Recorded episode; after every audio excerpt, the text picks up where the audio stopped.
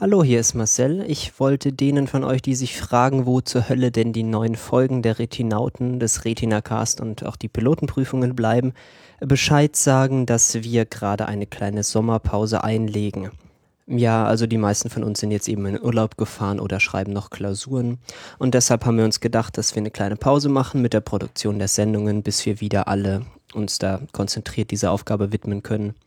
Das wird dann so im September sein. Wir fangen dann zuerst wahrscheinlich mit den Retinauten wieder an und kurz danach wird auch dann der Retina-Cast wieder losgehen. Bis dahin wünschen wir euch einen wunderschönen Sommerurlaub. Macht euch eine schöne Zeit, schaut ein paar gute Serien, lest ein paar gute Bücher. Und wenn euch irgendwas begegnet, über das wir vielleicht mal reden sollten in der Sendung, dann meldet euch doch einfach bei uns auf Twitter oder über die Webseite oder natürlich auch per E-Mail.